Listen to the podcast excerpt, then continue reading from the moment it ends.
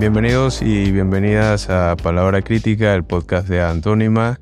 Hoy vamos a hacer el, último programa del año 2022. Eh, ha sido un año bastante interesante para nosotros como equipo. Empezamos con esta idea de realizar un podcast en marzo de este año y ya hemos hecho con este 21 episodios en el que se han tocado distintos temas de, interés nacional. Hemos escuchado voces variadas de muchas figuras que, muy poco son vistas en, en los medios tradicionales, que siempre pues también tienen derecho a decir eh, desde su perspectiva, a analizar las cosas que, ocurren en, Panamá y, no tienen esa, esa entrada ¿no? de, poder llegar a los medios y llegar a, los oídos de, todo el país. ¿no? Y creo que la idea de, realizar un podcast para nosotros ha sido más que nada dar un espacio un espacio alternativo a estas diferentes voces para que también podamos desde nuestras posibilidades poder eh, ser también actores políticos. ¿no? Eh, en esta ocasión, pues, eh, tengo el, el, honor de estar con, con dos grandes sociólogos, parte del equipo de Antónima también, Alonso Ramos y Ana Quijano, que se, se incorporó hace un poco, pero, pero, ha sido parte también clave en, en, en varios de los, de los últimos podcasts, ¿no? Y hoy vamos a tocar el tema central va a ser eh, hablar sobre lo que ha ocurrido en este 2022, ¿no? Vamos a hacer una, una, pequeña ronda eh, en, la, que ambos van a tener la oportunidad de, conversar un poco sobre, sobre lo que ha venido ocurriendo en el país este, este año y, cómo lo ven ustedes eh, desde lo social y político, ¿no? Vamos a empezar contigo, Ana. Bienvenida. Eh, un gusto poder conversar con ustedes, compas. Y no, me parece que sin duda este año ha sido. Ha, habido un, salto calitativo importante a nivel de la comprensión de nuestra sociedad. O sea, un, yo comparo enero, febrero con, con hoy en día, con hoy mismito, las conversaciones que, que se tienen en la calle, que se tienen en la casa, que se tienen con, con desconocidos, con familiares.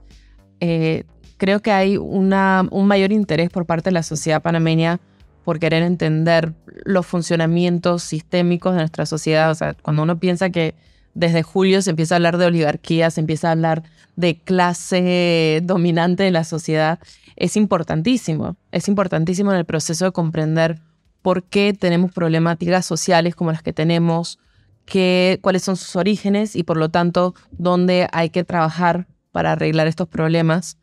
Eh, y me parece también pertinente decir que este análisis que como sociedad hemos empezado a hacer, hemos empezado a concientizarnos sobre el hecho de que los problemas no son, no existen, no vienen de la nada, no son una cuestión moral porque alguien es malo o bueno, sino que hay toda una complejidad de, de, de sistemas entrelazados que hacen que tengamos problemas en el sector de la salud, que, se, que tienen problemas en la educación, problemas obviamente en la política, en la economía, o sea, en todos aspectos, aspectos sociales de la vida, eh, este interés por parte de la población panameña de, querer descubrir de dónde vienen nuestras problemáticas sociales me resultan particularmente interesantes en un año en que se lanzó también el proceso preelectoral, porque me parece que eso va a hacer que el ciudadano panameño sea un actor y una actriz, la ciudadana, mucho más eh, consciente en, esto, en estos meses y en este año y medio a venir, ¿no? Yo creo que si bien antes uno podía pasarse en medio desinteresado, tener críticas obviamente sobre el proceso electoral y sobre los candidatos, las preguntas van a venir cada vez más agudizadas, preguntas más conscientes sobre por qué tenemos los problemas que tenemos a, nivel de, infraestructura, a nivel de, educación, de salud, como dije. Eh, sabemos que el tema de la corrupción ya no es un simple tema cuando se cuestiona ¿no? a los candidatos, un candidato nuevo, ya no vamos a cuestionarle simplemente que si es corrupto o si no es corrupto, sino que creo que hay un mayor interés en entender cuáles son las verdaderas propuestas y con esta avalancha de, candidatos por la libre postulación que hemos visto desde el mes de julio aparecer en las redes, en las redes sociales, en los periódicos, en las calles, tocándonos las puertas, hace que el ciudadano y la ciudadana pueda tener una conversación de un, de una, mucho más alto nivel que el que teníamos antes, obviamente por muchos temas, no solamente la pandemia, pero ha habido, un salto cualitativo importantísimo que, que, para mí vale la pena remarcar y decir que de aquí vamos para adelante. Preciso. Eh, sí, es algo que, bueno, se ha movido mucho, ¿no? El, tema preelectoral, ahora 2023, pues va a ser una, una carrera eh, quizás contrarreloj, sobre todo para los, los, candidatos independientes y los partidos políticos empiezan a, a hacer sus, sus, primarias y sacar sus próximos candidatos ¿no? a, la, a, la, a, lo que va a ser la elección 2024. Eh, Alonso, cuéntanos tú, desde tu perspectiva, cómo, cómo has visto el 2022. Eh, gracias, eh, Calías. Eh, Ana, gusto estar acá contigo también. Eh, bueno, antes de, dar mi punto de vista, eh, primero para los que nos están escuchando, eh, que nos escucharán, esto, decir que el podcast de Antónima ha sido, palabra crítica, ha sido todo, todo un reto cumplido. De verdad que, que, estamos muy contentos acá, esto, con haber ampliado nuestra, nuestra capacidad de intervención en la reflexión y el debate político de la sociedad panameña y de, y de, y de la región, por decirlo de una manera, ¿no? Esto, eh, para los que no, no saben y que no, no van a escuchar, eh, Calías es el productor del podcast y bueno, ha, ha, hecho un trabajo de verdad encomiable. Hemos visto a lo largo de este año temas como el tema del regreso a clases. Eh, tuvimos podcast sobre la guerra y la escalada de la crisis del sistema mundo cuando explotó la cuestión en Ucrania. Vimos el tema del contrato minero de, y de esta relación conflictiva que hay entre Minera Panamá y el Estado panameño que hoy eh, está en vilo y está nuevamente sobre la palestra. Tuvimos un especial del primero de mayo, esto, día trascendental, día que, que, siempre hay que conmemorar. Esto, gran parte de los derechos que tenemos hoy, los ciudadanos y los trabajadores y trabajadoras, eh, se deben eh, en gran medida a la, a la, movilización y a la capacidad organizativa de los trabajadores. Vimos el podcast sobre la mafia y los medicamentos en Panamá, un tema acuciante, un tema sensitivo que todavía eh, está abierto y que todavía necesita una solución, eh, a pesar de lo que pasó en julio. Esto, eh, hay un podcast que creo que fue uno de los más escuchados, ¿verdad? El de la Sociedad del Cansancio, a partir del libro de Bunyung Han, Calías y Xochitl, nuestra compañera que es psicóloga y neuropsicóloga, hicieron un trabajo ahí bien interesante sobre la sociedad del cansancio. Vimos el tema de la seguridad social de las mujeres en Panamá. Esto también, fundamental, el tema de la seguridad social. Esto, el especial sobre Panamá Protesta, el, lo que pasó en julio, para muchos, yo soy uno de esos, eh, es un parteaguas, yo considero que es un parteaguas, por más que se quiera eh, minimizar, ¿no? Porque yo sí creo que ha habido una estrategia bien articulada por tratar de minimizar eh, lo que pasó en julio y sobre todo tratar de que las experiencias y la pedagogía política de un hecho tan, tan importante como como ese de julio en términos de protesta social, tú lo dices muy bien, Ana, por primera vez en el país se empezó a hablar de unos temas que hasta ese momento eran temas tabú, margen de ganancia, neoliberalismo y una identificación clara de la naturaleza especulativa, eh, oligopólica eh, del régimen político-económico, el vínculo entre las élites económicas y las élites políticas del país quedó evidenciado. Es decir, Julio es una gran escuela eh, de formación política colectiva y que nos permitió ver la naturaleza del régimen, vimos eso. Vimos un, hicimos un, trabajo bien interesante también sobre el transitismo y la desigualdad, dos problemas sistémicos que se articulan, que, que tienen una relación directa aquí en Panamá. Sobre la caja del Seguro Social hicimos un especial de dos partes. Vimos el tema del neoliberalismo, ¿no? Existe el neoliberalismo, porque en Panamá, y yo sé que acá en Palabras Críticas nos escucha gente de otros países también, ¿no?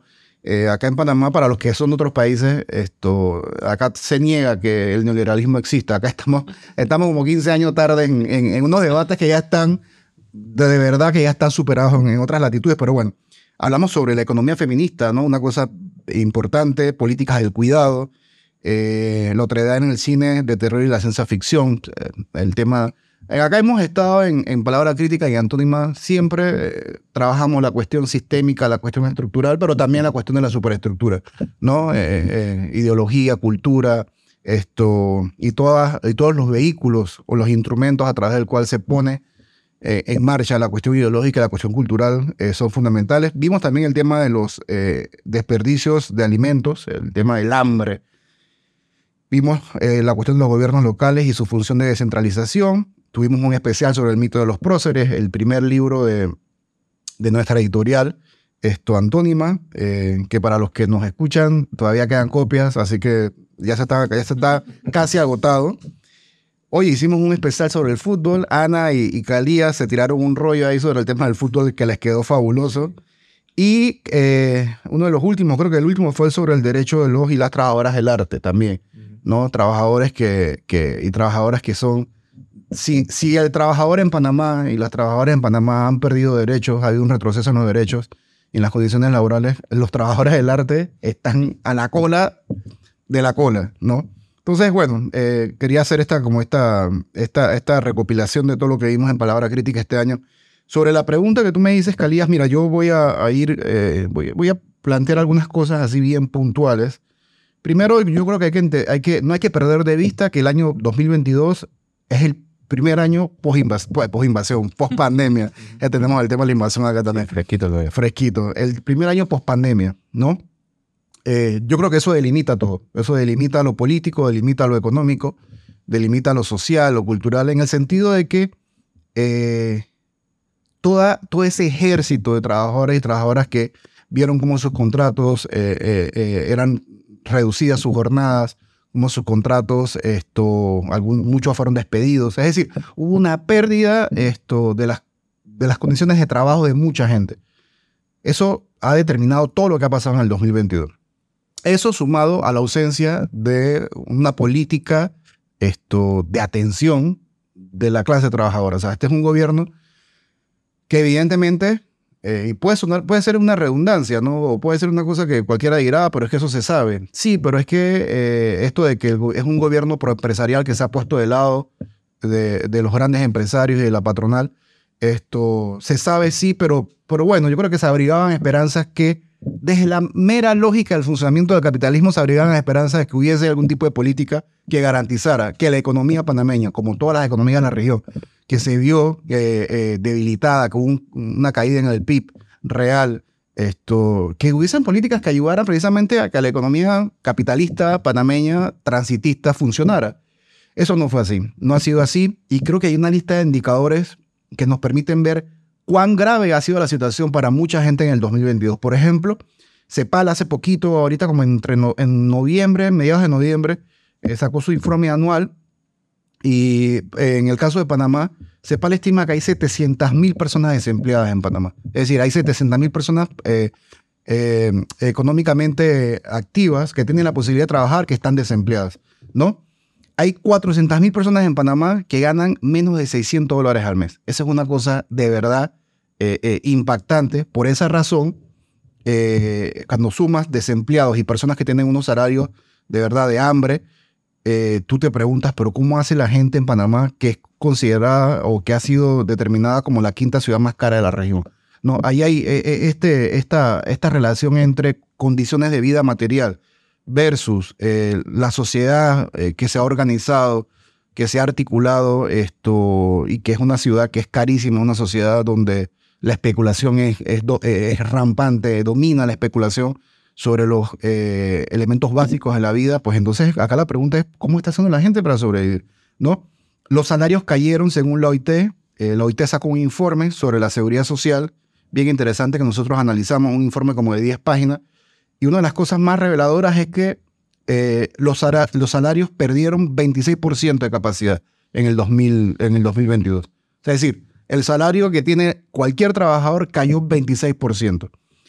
Hay menos, hay 40% menos de contratos laborales, ¿no? Y pues eh, eh, algo que ya sabemos, que se sabía, pero que se agravó con la pandemia, es que hay una cantidad impresionante, 60% más o menos, de la población económicamente activa de personas en informalidad o subempleadas. Es decir, en términos eh, eh, concretos en las condiciones de vida material de, la, de, los trabajadores y trabajadoras en Panamá, el 2022 eh, puede ser catalogado sin exageración como un año donde las condiciones de vida eh, se han, han sido miserables, o sea, las condiciones de vida se han hecho miserables para mucha gente. Bien, yo creo que eso es lo primero que hay que rescatar. Esto, eh, me estoy extendiendo un poquito, pero bueno, rapidito, eso es lo primero. Eh, hay, hay otro elemento eh, importante en términos de, de, lo que ha acontecido en Panamá, y yo, yo sí le doy una importancia a la cuestión de, de Panamá y del Estado panameño y Minera Panamá. Yo creo que ese caso del Estado panameño y Minera Panamá ejemplifica mucho de la, de, lo, de la naturaleza del régimen político. Es decir, una multinacional que ha venido a extraer recursos valiosos del país, ¿no? No los, no los ha extraído, ¿no? Recursos valiosos que, valga, la, valga eh, decirlo, están en la zona más rica en términos de, biodiversidad y agua. Y lo primero que salta a la vista es, pero esta decisión que se tomó en el año 97, ¿bajo qué criterio se tomó? O sea, ¿por qué Panamá empeña la zona ¿no? del corredor mesoamericano, una zona rica en biodiversidad y agua, ¿por qué la entregó? ¿Por qué la empeñó? Ese es el primer debate político que yo creo que hay que eh, tener en cuenta. Eso es lo primero, ¿no? Eh, lo segundo, una relación, yo que siempre le he llamado tóxica. O sea, la relación de Pendiera Panamá con el Estado de Panamá es una relación tóxica. No tóxica literalmente en el sentido de que es una empresa que, según el propio Ministerio de Ambiente, ha contabilizado más de 200 delitos ambientales. Es decir, si eso no es tóxico, entonces ¿qué lo es? Es tóxica porque ha habido una opacidad total, ha habido una, una, una, oscuridad total, ha habido una gran zona gris turbia en términos de la negociación de, de, la, de la estancia o no, o la continuidad del contrato, un contrato que valga la, valga la, aclaración, es un contrato que fue declarado inconstitucional por la Corte Suprema de Justicia. Eh, insisto, esa relación con Minera Panamá es, de verdad, es, una radiografía del país que tenemos, ¿no? Una, élite gobernante y una élite económica entregada totalmente sin ningún tipo de proyecto de país y sin ningún tipo de intención de defender la, dignidad y los recursos de este país, ¿no? Entonces, eh, por un lado está el tema de Minera Panamá y ya como para cerrar en esta primera vuelta, en, a lo largo del año hemos visto, eh, yo creo que la gran coyuntura política es la de julio, que Ana mencionó muy bien, que creo que ahora vamos a desarrollar más, pero a lo largo del año hemos visto cómo hay una serie de fenómenos sociales que podríamos pensar que están desarticulados, pero no lo están, ¿no?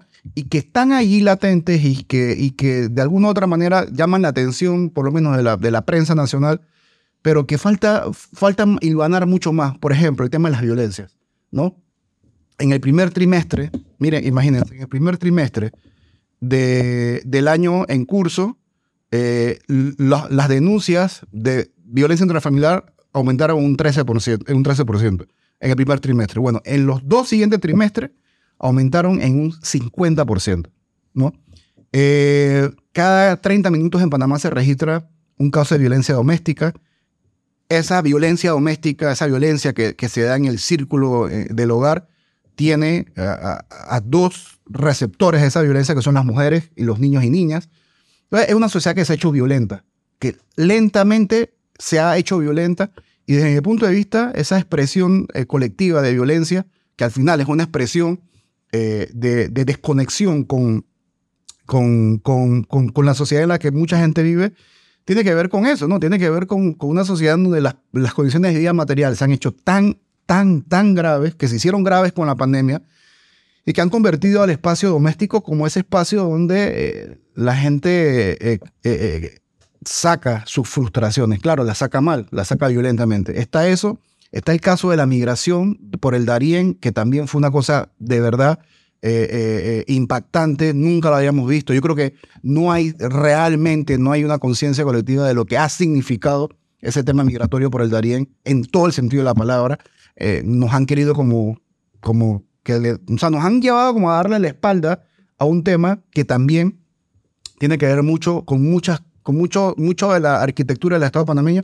Y un último punto que es como estos fenómenos que están aislados pero que tienen conexión todo el tema del aumento, del incremento de eh, intentos de suicidio, eh, todo el tema de la, de la salud mental. Es decir, eh, una sociedad donde las condiciones de vida material, y ya con esto cierro, se, ha, ido, se ha ido precarizando, es una sociedad donde los individuos van a mostrar de alguna u otra forma, van a resentir esa, esa, esa impotencia, van a resentir esa violencia estructural que, que el Estado les hace, porque al final el Estado también es violento, un Estado que le niega a los niños comida, que le niega a los niños una educación de calidad, que nos niega a todos los ciudadanos salud, que le niega a los trabajadores y a las trabajadoras, sobre todo a las mujeres, espacio para que sus niños sean cuidados eh, durante, el, durante el día, etcétera. Es un Estado violento. Entonces yo creo que esa es como mi, mi, mi radiografía de, de, lo que hemos visto en el 2022.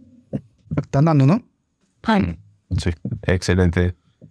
Eh, pues sí, al, al, final, como bien dices, Alonso, el, eh, violencia trae violencia. La violencia en el Estado eh, hace que, el, ciudadano pues eh, descargue esta, ira con, eh, en su personalidad, ¿no? su forma de actuar, su forma de dirigirse. O sea, siento que hay como una, concentración de, disconformidad en el, en el ambiente, en el ciudadano. Y creo que parte de esa disconformidad lo, lo, lo pudimos notar en los eventos eh, de las protestas masivas en, julio.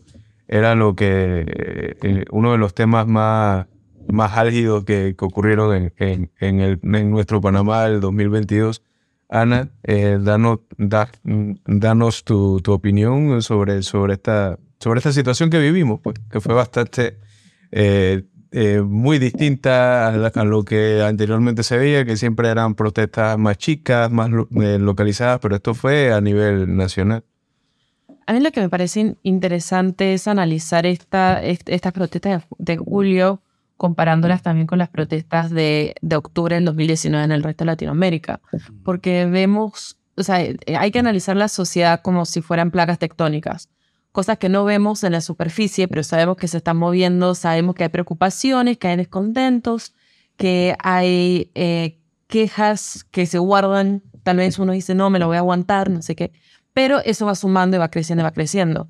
Y gran parte de nuestro continente en, en octubre, diciembre del 19, tuvieron, una, tuvieron revueltas, tuvieron protestas que fueron de cierta forma silenciadas por la pandemia. ¿no? Había, vino esta, este elemento supranacional a venir a imponerse sobre toda la región, sobre todo el mundo. Había que volver a casa, había que cuidarse, había una nueva urgencia, pero esos problemas no se fueron. Y sobre todo en Panamá sabemos que no tuvimos protestas de ese nivel en julio, en, el 19, pero sí los problemas, habían, existían problemas sociales, siempre han existido. El tema es que con, durante la pandemia había un poco este mensaje de vamos a callarnos, vamos a, a, todos remar para el mismo lado, entre comillas, sin preguntar quién es el dueño del barco.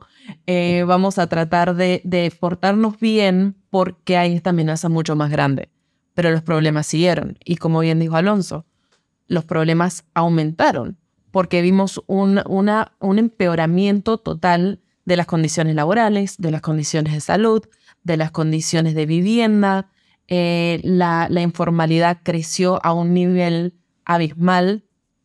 Eh, ya no, los problemas que antes existían se acentuaron y se agregaron más. Entonces, este descontento seguía, seguía, seguía.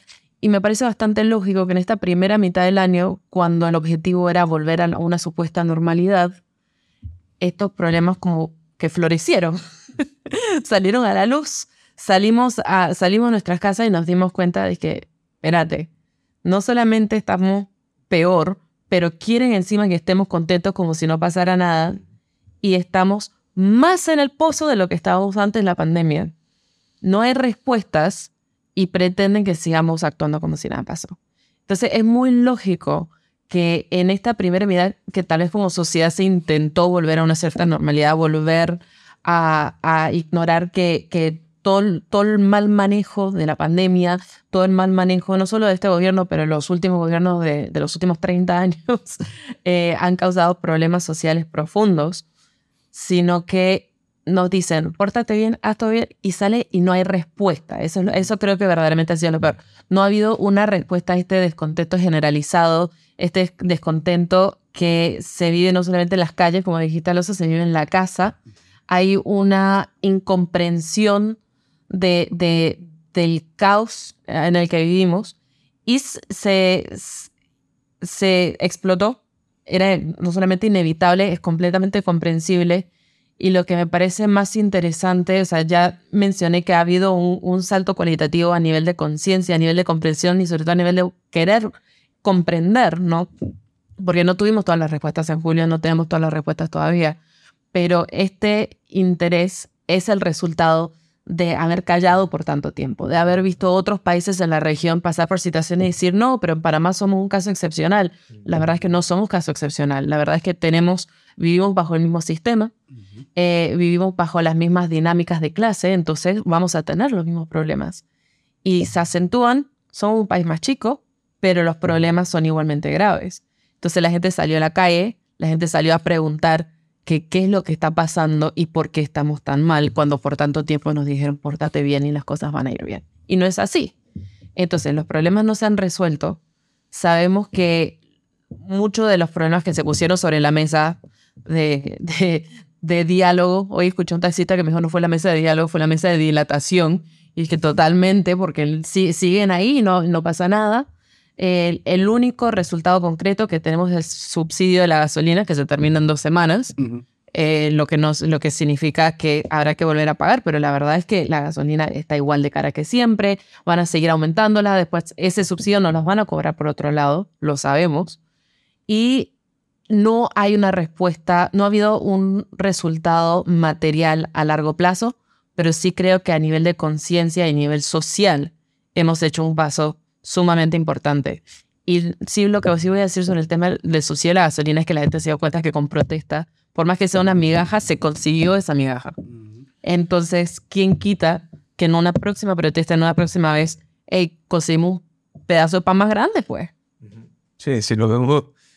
Sí, eh, tenemos, tenemos que verlo así, ¿no? Hay que buscar la panadería, pero por lo menos un pedazo de pan más grande. Sí, evidentemente la, la, la, una de las grandes eh, por así decirlo, victoria de, esta, de, esta, de este estallido social en Panamá, eh, evidentemente fue el que la gente, aparte de, demostrar su descontento, fue esto, eh, que, se, que, la, que la población se diera cuenta que se podían lograr cosas eh, y se podía batallar de otra forma con, con, con, el gobierno, ¿no? Que, que, siempre ha sido violento con, la población, ¿no? Alonso tiene una, una, una eh, perspectiva interesante sobre el, sobre el, el, tema de, la, de, de, lo que nos deja la, la, el estallido de julio en, en, Panamá, porque hay mucha gente que, que evidentemente piensa que, que, que no que no sirvió de nada, ¿no? Eh, sí, sí, sí, sí, sin duda. Bueno, eh, creo que los tres compartimos, Ana y los tres y las tres compartimos el, el, compartimos la misma visión de que efectivamente eh, hay una gran lección en julio y es la lección de que, de que este pueblo descubrió que tiene poder, ¿no? Y que descubrió cómo se articula y cómo se, cómo se activa ese poder. Yo pienso que, que esa es la gran lección. A veces perdemos de vista esto, de que más casi un poquito más de la mitad de la población, poco más de la mitad de la población de Panamá nació después del año 89, o sea, después de la invasión. Es decir, hay toda una tradición de lucha histórica que, que, está acumulada esto, en nuestra historia reciente, sobre todo la historia del siglo XX, que es la historia de la epopeya de un pueblo tratando de, eh, eh, de erradicar la presencia colonial de la potencia imperial más grande que ha visto el mundo, o sea, eso es una cosa que a veces nos perdemos de vista. El siglo XX ha sido fue la historia en Panamá de la lucha eh, de los sectores organizados de este país y de las masas de este país contra la presencia colonial de los Estados Unidos, pero también contra el accionar de la oligarquía panameña. Eso también hay que decirlo. Eh, y hay muchas, uff, hay una historia riquísima de lucha en Panamá en el siglo XX. Sin embargo, por un tema generacional, ¿no? por un tema demográfico, por decirlo eh, ya con más claridad, más del 50% de la población nació después de la invasión, ¿no? después del 89, después de la invasión. Eh, también hay un tema del vaciamiento, vaciamiento, eso es una cuestión intencional, una especie de currículum oculto en el sistema educativo orientado a que la gente no conozca su historia, de que los jóvenes no conozcan su historia, que los jóvenes en Panamá desde las escuelas no conozcan la rica historia de movilización y de organización de las, eh, eh, de, de, las organizaciones estudiantiles, de las escuelas públicas de este país y particulares también. Entonces, eh, esos, esos, dos elementos se mezclan Y para mucha gente, eh, el siglo XXI, 21 ha sido el siglo, sobre todo para los millennials, usando esta categoría, que hay que saber que hay que, utilizarla con, con, con pinza, pero hay que utilizarla. Eh, el siglo XXI fue el siglo de la bonanza, ¿no? Fue el siglo de la promesa. Eh, usted que nació después del 89, si usted estudia y usted se porta bien, como vamos a utilizar lo que dice Ana, si usted estudia y se porta bien, va a tener un trabajo que le va a permitir, un trabajo en la economía con mayor bonanza de la región, que le va a permitir ganarse la vida y vivir, vivir en el Dubái de las Américas. En la práctica no ha sido así, en la práctica no ha sido así y precisamente ese elemento eh, es un elemento que ha hecho que la gente más joven, sobre todo los que tienen menos de 30, 33 años, esto vaya teniendo un desazón que ha ido en aumento, que fue en aumento, que se expresó de muchas maneras a lo largo de este último tiempo, pero que ha visto, eh, digamos, eh, como la mayor expresión organizada de lucha en el tiempo reciente en Panamá eh, con lo que pasó en julio. Entonces, lo de julio yo creo que hay que rescatarlo. Lo de julio hay que seguir eh, eh, fino porque hay muchos, muchos aprendizajes que no, estamos, no nos estamos pillando. Esto, lo de julio hay que reivindicarlo. No se puede separar lo, de julio, ¿no? las protestas, la lucha, la calle, los mm, maestros y profesores en las calles luchando, los indígenas luchando, la población eh, eh, civil luchando en los barrios, en las comunidades. No se puede separar de la mesa del diálogo, ¿no? Digamos que la mesa del, diálogo fue una siguiente etapa. Sin embargo, tampoco puedes hacer un juicio de la mesa del diálogo y enlodar lo que pasó en julio, ¿no? O sea, sí, yo creo que hay que hacer las críticas. Eh, al final, lo de la mesa del diálogo se dio en alguna medida porque algunos sectores pudieron cristalizar su capacidad organizativa y de orientación de la lucha y cayeron de alguna también de alguna medida cayeron, aunque parezca un poco relativista como lo estoy planteando, cayeron en, en, la trampa, en la trampa de los diálogos, ¿no? Eh, pero eso no significa que, que Julio haya sido eh, tiempo perdido, haya sido eh, un hecho que, que, es desdeñable para nada. De hecho, de hecho, y ahí vamos a un poquito hacia el futuro inmediato, todas las, todas las proyecciones económicas del país para el año 23 pintan, pintan mal pintan mal, pintan mal. Por eso también hay cierta desesperación de, de un sector de la oligarquía panameña de que esa, esa empresa transnacional que nos ha mancillado, que se llama Minera Panamá First Quantum, eh, que es una empresa canadiense con capital mixto, cuya, cuya filial en Panamá se llama Minera Panamá, hay un sector de la oligarquía entregada que esa empresa que nos ha mancillado, insisto, que ha extraído nuestra riqueza, que nos ha tratado como, como una banana republic, hay gente arrodillada porque la empresa no se vaya, ¿no? ¿no? Entonces, porque saben que es una economía sin proyecto de país, es una economía y una sociedad sin proyecto nacional, es una, no hay un plan de desarrollo, es una economía con crecimiento, pero no con desarrollo humano, ¿no? Entonces, esto, eh, por eso hago hincapié a lo que está pasando con el caso de Minera Panamá. Ahí hay mucho en juego, ¿no? Hay mucho en juego. Y nada, el, el, el 23 no pinta muy bien y, yo creo que, que, lo que pasó en julio va a llegar al 23. ¿no? Quisiera hacer un, pequeño comentario sobre este tema de Minera Panamá, porque creo que la historia de nuestro país, la, una, la, oligarquía entreguista es como un elemento constante. Eh, en, en toda la historia siempre ha habido esos sectores de la oligarquía que no les interesa el verdadero desarrollo del país y de la población y del pueblo panameño. Les interesa simplemente llenarse sus bolsillos a costa de cualquier gran capital internacional que venga a hacer lo que le dé la gana con nuestros recursos, tanto naturales como industriales como humanos, ¿no?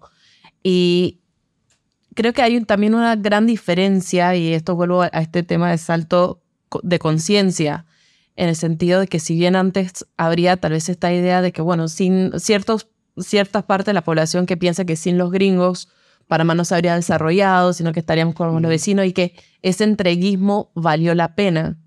Creo que hoy en día hay mucho más rechazo a ese entreguismo, hay mucha más conciencia de que no es cuestión de simplemente hagan lo que quieran mientras que nos den la plata y, y pobrecitos nosotros, que es lo único que se puede hacer, pero creo que hay también esta conciencia de que como panameños y panameñas podemos decidir cómo mejor utilizar los recursos de nuestro país de forma más democrática y no simplemente por parte de una pequeña parte de la élite que decide vender al mejor postor. Así es. Eh, sí, la, la, la realidad es que en, en Panamá eh, hemos sido, pues, definitivamente, eh, diría yo, violentados por, este, por esta falta de proyecto de país que, que eh, cada gobernante que llega, cada partido que llega al poder, pues me- simplemente su único plan o el único plan que podemos visualizar como población es eh, llenarse los bolsillos de, de- alguna forma, eh, levantar sus empresas privadas eh, y listo, las migajas para el pueblo y, lo, importante en lo económico para ellos. Al final es lo que ha venido pasando durante 30 años post invasión. Ya eh, vemos la, la, la, situación, cómo la, la hemos llevado, el, el oscurantismo del que hablabas, Alonso, sobre la, falta de, de, enseñarle a nuestros jóvenes nuestro pasado, nuestras luchas, eh, la importancia de esto, también la falta de organización en cuanto a de, los movimientos sociales que también ha hecho, que se han debilitado y que ha hecho que, eh, no tengamos tanta fuerza al momento de, de pelear por, por, por o, de conquistar esta, e- e- esto que, eh, estos derechos que, muchos de los, de los cuales lo- los hemos ganado en las calles, ¿no? Eh, al final, yo quisiera que, que conversáramos un poquito sobre, eh, antes de pasar a, lo, a lo- la del 2023 y, y el año preelectoral, eh, de, esta, de esta falencia en cuanto al tema organizativo y por qué es importante organizarnos, eh, or- organizarnos como pueblo. No, no, no, no lo hago con el ánimo de que, de que mañana salgamos a la calle. No, y hay que hacer, ¿no? Todo, ¿no? Podemos hacerlo, porque ¿Por no, no? claro que sí. O sea, ánimo de, de- sí, de, de- porque es importante la, la organización. ¿Por qué es importante la organización? Lo voy a hacer a modo de pregunta. Sí. No, mira, que, que, que ah, eh, te, iba, te iba a decir esto mientras que hablabas, ¿no? Yo creo que no, y porque esto, esto está quedando registrado en audio y en video. O sea, acá no estamos pecando de ingenuos, ¿no? De ingenuos. Acá sabemos que, que, que, que los que tienen el poder harán todo lo posible para que ese poder se reproduzca. O sea, es mentira que el tirano va a darte la llave de la jaula de hierro en la que te tiene metido. O sea, eso es mentira si no lo conquistamos nosotros, no va a pasar. ¿no? Yo, yo sí creo que eso tiene que quedar claro. O sea, no, estamos siendo ingenuos eh, eh, eh, en, decir lo que estamos diciendo. Al revés, estamos, estamos caracterizando el problema. ¿no? Estamos caracterizando al tipo de oligarquía que tenemos, al tipo de élites políticas económicas que tenemos, unas élites políticas eh, que controlan el Parlamento, que son una partida de lumpen en la gran mayoría, que han pelechado los recursos públicos, pero que sobre todo le están haciendo el favor a las élites económicas, le hacen el favor a las élites económicas, ¿no? Eh, eso, adormeciendo, entorpeciendo, con el clientelismo, por ejemplo, eh, que es una de las grandes enfermedades de, la, de, la- nuestra política, ¿no? Entonces, sobre la pregunta, efectivamente, o sea, si no hay organización, si no hay una, primero de todo, una defensa de los derechos que hay, ¿no? Yo sí creo que hay que plantearse el tema de la defensa de los derechos que todavía tenemos en Panamá, eh, que son, digamos, una parte importante. Hay un, un debate y una discusión y una lucha zanjada con el tema de la seguridad social, por ejemplo. Yo pienso que los más jóvenes, los que tienen menos de 30 años, o sea, tienen que entender de que si bien es cierto que tú me digas, ah, pero es que ese seguro social a mí no me sirve. Eh, ah, claro, no te sirve porque no lo usas hoy, porque a lo mejor tienes un poquito de ingreso que te permite ir a una clínica privada, pero lo vimos en la pandemia. O sea, vimos en la pandemia que cuando se cayó la economía, cuando no había ingresos, tuvimos que recurrir al sistema público de salud. O sea, es decir, un sistema público de salud, un sistema público de transporte, un sistema público de educación, un sistema, eh, eh, unas políticas de vivienda popular, no son más que, eh, que la argamasa que le permite a uno precisamente tener un mínimo de, de- de vida digna, ¿no? que te permite a ti como trabajador reproducir tu fuerza de trabajo para salir todos los días a trabajar. O sea, es eso. O sea, no- es que ac- acá se ha convertido esto de la vivienda, de la salud, de la educación, como una, una especie de bandera de, de, de, de, ah, que esos son comunistas. No, pero es que los podemos ser también, no pasa, no pasa nada con eso, ¿no? Pero lo que te quiero decir es que son elementos básicos en cualquier sociedad capitalista donde eh, haya tres dedos de frente eh, orientando la vida política. Entonces, precisamente acá, yo sí que pienso que, y el mensaje a los más jóvenes, si no te organizas en sindicatos, no vas a tener empleo digno. Vas a seguir en la informalidad y te van a seguir explotando en las comunidades, si no nos eh, organizamos para que nuestros hijos e hijas tengan educación de calidad, vamos a seguir entonces esto eh, imposibilitando cualquier tipo de, mecanismo, aunque eso es cuestionable, mecanismo de movilidad social, ¿no? Esto, Panamá se rompió la movilidad social, pero bueno, la educación sirve para otras cosas más esto, salud, si no tenemos salud de calidad, salud pública de calidad, precisamente vamos a estar entonces a expensas del el leonino sistema privado que especula con las medicinas, que especula con los servicios de salud. Es decir, o nos organizamos para defender y garantizar la vida, o perecemos. Así de sencillo. Eh, lo veo de esa manera. Claro, tu opinión sobre una organización. Eh, no, es, creo que, bueno, eso creo que también es otro, otro resultado de Julio, ¿no?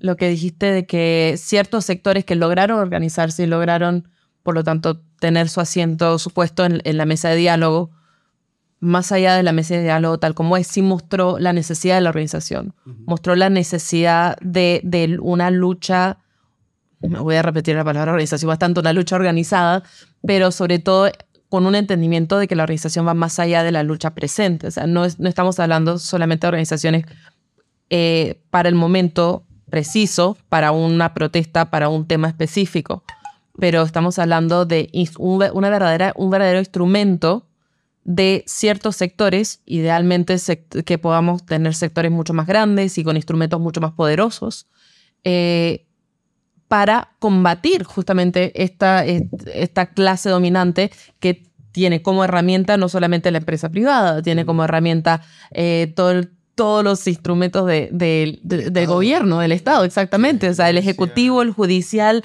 y, y, y el legislativo, los medios de comunicación. Sabemos que del otro lado tiene muchas herramientas, tiene muchas armas.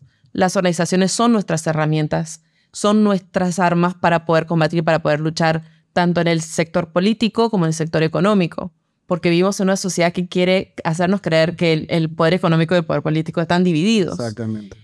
Cuando en verdad sabemos que es una misma cosa. O sea, por un lado tenemos los sindicatos donde sí podemos luchar por mejores condiciones de trabajo, por un trabajo digno, por un salario digno, pero sabemos que los sindicatos también estamos limitados cuando queremos intervenir en el proceso político, cuando queremos intervenir en las leyes, cuando queremos intervenir en el proceso, en, el espacio de la asamblea, en el poder legislativo. Entonces, ¿cómo podemos llevar adelante un proyecto que pueda justamente crear esta nueva herramienta, esta nueva arma de lucha tanto en el sector económico como en el político? A ver, es un proceso, no es un proceso, no, es, no hay, no hay un una respuesta simple, es algo que el pueblo a través de la lucha va también dándose cuenta de los límites de los sindicatos, los límites de los, de los partidos políticos, pero si algo creo que también ha quedado bastante evidenciado en este, ahora que estamos entrando en este proceso preelectoral, uno, yo diría que la cantidad de candidatos por la libre postulación muestran un agotamiento que hay con respecto a los partidos tradicionales. Dos, si bien hay muchos candidatos por la libre postulación, estamos viendo que no todos son verdaderos candidatos independientes, están formando partidos nuevos, agrupaciones nuevas. Muchos son candidatos que ya están en partidos y están buscando alternativas por ese agotamiento de, las estructuras antiguas.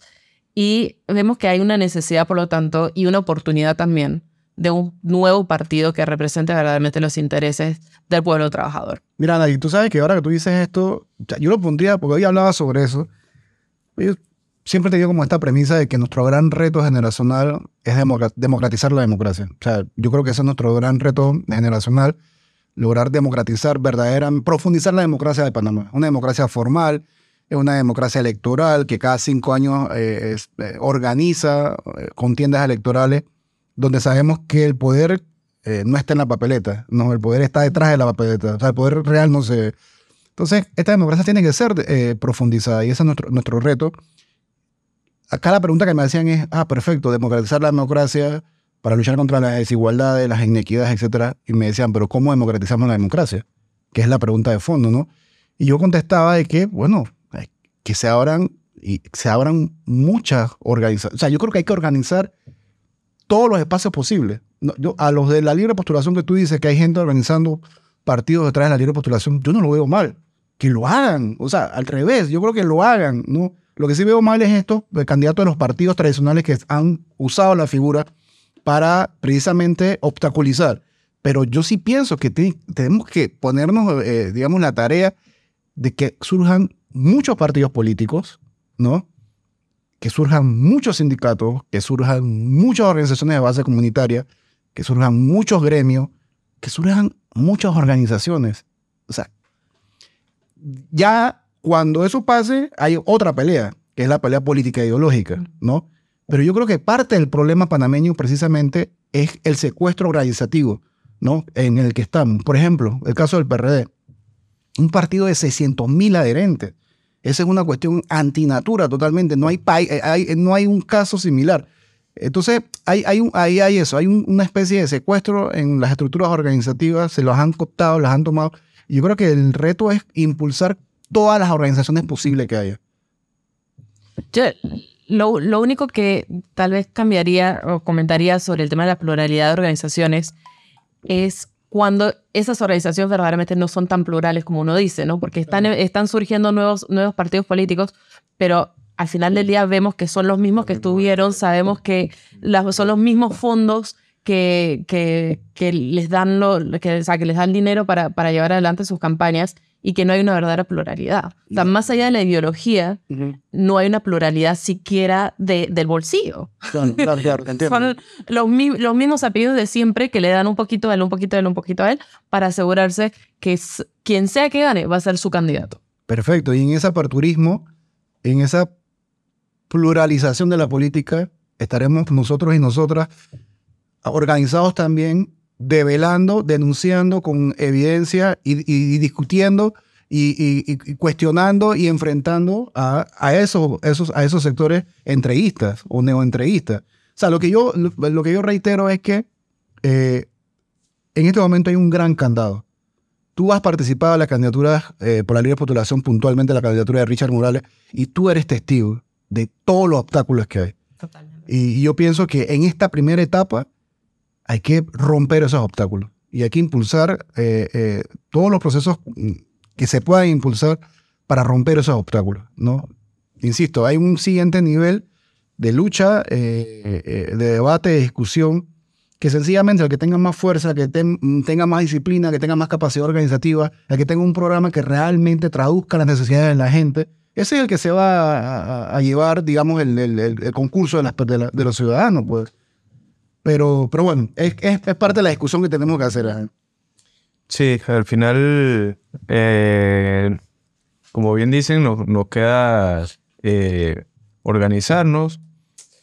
Es una pelea mm, compleja, sobre todo por la, por la mm, quizás la, la, la poca conciencia que hay en cuanto al, tema organizativo y la creación de, partidos. Yo creo que la gente aquí en Panamá eh, se interesa, la, política interesa, nos interesa a todos y nos debe interesar a todos en realidad, pero toma más, fuerza cuando inicia el periodo electoral, que, ya cuando se está acercando eh, en mitad de 2023 será será así, ¿no? Empezará a interesar mucho más, ¿no? Pero si tuviésemos esta, esta iniciativa, este, esta fuerza organizativa, este interés más remarcado, eh, seguramente tendríamos muchos más, más partidos, más, tendríamos más conciencia y por ende tendríamos más, más partidos, más, más movimientos eh, sociales, más, más sindicatos y tal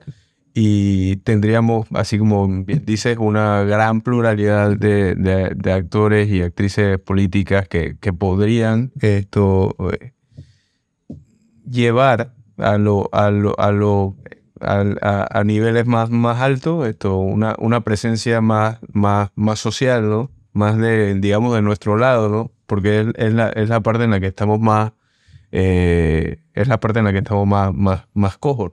Oh, hago un paréntesis, no sé qué piensen ustedes. Hago un paréntesis también porque creo que hay que hacer la salvedad. Eh, este, sí, hay un, ha habido un debilitamiento de las estructuras eh, organizativas del movimiento popular tradicionales. Pero esto es una sociedad que está más organizada de lo que nosotros pensamos también. Ojo. O sea, yo creo que también hay que, no hay que pecar, pecar de ingenuos. Hay mucha gente haciendo cosas, ¿no? Lo vimos en julio precisamente. En julio fue una mezcla de, de, de esta suerte de, de explosión, esto, de explosión social de manera, digamos, aleatoria, pero que también vino acompañada de organización también. Y habían organizaciones que no eran las organizaciones tradicionales. Por ejemplo, en, en, en, en los sectores indígenas. O sea, ¿qué quiero decir con esto? También no caer en el reduccionismo de pensar de que vamos a hacer, de que van a venir unos mesías y unas mesías de afuera y que van a encargarse de bajarle la línea a la gente y la gente se organiza. Hay gente organizada. En el tema educativo, por ejemplo, yo que formo parte de ASOPROF, ustedes lo saben, aquí a lo largo del año hay cualquier cantidad de protestas organizadas por comunidades educativas, por madres y padres eh, de familia, por comunidades eh, pidiendo agua, pidiendo servicios básicos para las escuelas, etc. Eh, creo que es esta cuestión de la conciencia sí, la conciencia para sí. ¿no? Eh, sí siento que hay, hay nuevas expresiones organizativas que no logran como hacer el, el, el, lo que tú decías entre lo económico y lo político. ¿no? O sea, entender también de que la reivindicación social tiene límites, ¿no? Y que esa reivindicación social, si no apunta a, a lo político, al poder real, eh, se va a quedar en eso, en una reivindicación. No sé qué piensas tú de... de... No, sí, a ver, pensar lo que decías de que la, la, la, sociedad está más organizada y lo pensaba también de que el proceso político y democrático es un proceso cotidiano, no es, sola, no es solamente las elecciones. Claro, claro. Y sobre todo, cada uno, cada, es un, un país plurinacional Ajá. y creo que en cada provincia y en cada, en cada grupo social lo vive de una forma distinta. Entonces, cómo ejercer la ciudadanía, cómo ejercer la, la política y la democracia, hay, no hay una sola forma de hacerlo. Y hay muchas escuelas, y menos mal que hay muchas escuelas, porque son un, es una lección que sea a través de una campaña, o sea a través de un sindicato, o sea a través de, de un grupo eh, por una reivindicación social, te enseña a título personal te enseña la importancia de lo colectivo. Claro. Y una vez que se tiene esa primera lección de base, es lo que también después te lleva a ver esos límites, te afina la mirada, te afina la lectura, te permite también ver más allá. O sea, vemos, o sea, cuando yo hablaba de, de, una organización mucho más grande, porque creo que estamos llegando a ese punto mm. donde estos pequeños grupos y colectivos se están dando cuenta que, hey, entre más somos, más, más, más, fuerza, fuer tenemos. más fuerza tenemos. Uh -huh. Y que es una lección que han aprendido los pueblos históricamente claro. con cada proceso eh, de lucha, cada proceso político y como dije, por fuera de las elecciones, ¿no? Por, -huh. por, fuera del proceso electoral.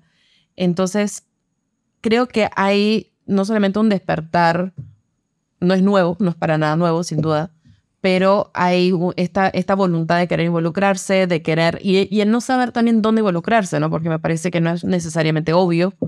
Eh, ha habido, sabemos que ha habido una campaña de, de, propaganda en contra de las organizaciones populares históricamente. Uh -huh.